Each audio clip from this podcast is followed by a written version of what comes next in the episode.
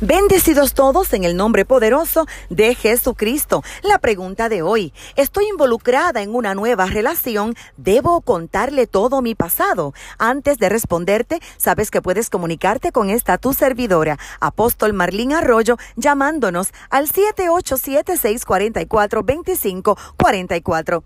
La palabra todo me preocupa.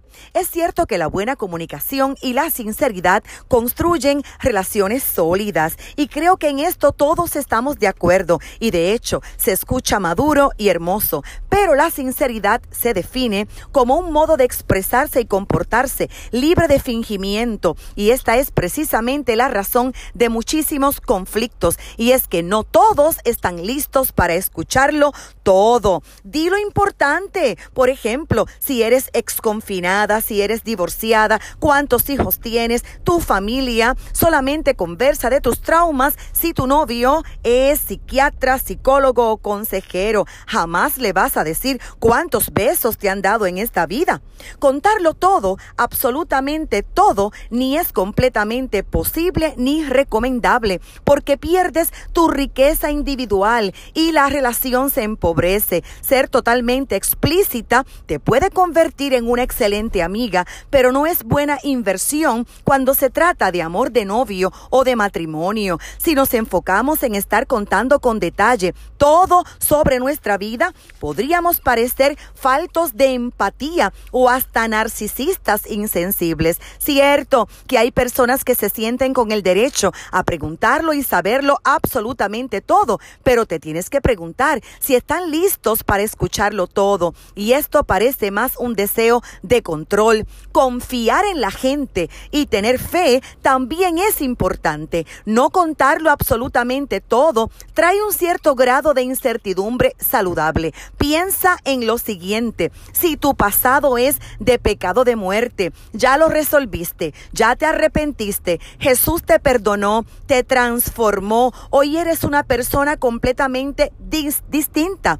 Entonces reacciona. Él no se enamoró de aquella persona, se enamoró de esta. Te recomiendo hablar lo relevante que pueda afectar tu relación. Pero, ¿por qué la morbosidad de contarlo todo? Precisamente la prudencia y discreción es lo que los enamoró. ¿Sabías que en el periodo de enamoramiento las personas se perfuman y utilizan goma de mascar para ocultar el mal olor y el mal aliento?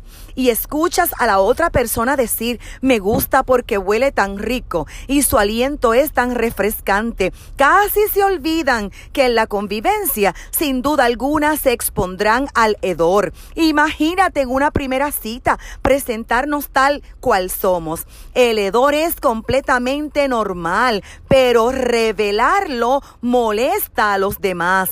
Otro ejemplo, hay secretos entre Dios y tú. Resérvate información, sé prudente. Tu extrema sinceridad pues, podría ser ofensiva. Te recomiendo que si Él te pregunta, responde lo relevante sin morbosidad ofensiva. Si tu alma necesita ventilar y conversar, hazlo con tu consejero profesional. Finalmente, te voy a mencionar algunas cosas que debes callar. Número uno, no hables demasiado de tus exparejas. Número dos, evita dar explicaciones de vida sexual previa. Y más aún, para decir lo maravilloso que fue, mejor comienza desde cero. Número tres, muchísimo menos hables de aventuras, de pecados, infidelidades. Número cuatro, no le hables mal de su familia. Habla solamente de forma constructiva. Si te cae mal la suegra, haz silencio y aprende a compartir con ella. Número cinco, evita hablar de defectos físicos que no tienen solución. Quejarte de lo que no se puede cambiar no tiene sentido. Número seis, nunca, jamás trates de ser sincero cuando estés emocionalmente inestable. De seguro te vas a equivocar con tus palabras. En conclusión, ten la confianza para hablar lo relevante por la salud de esa relación y calla las cosas que no son pertinentes, que pueden hacerte mucho daño.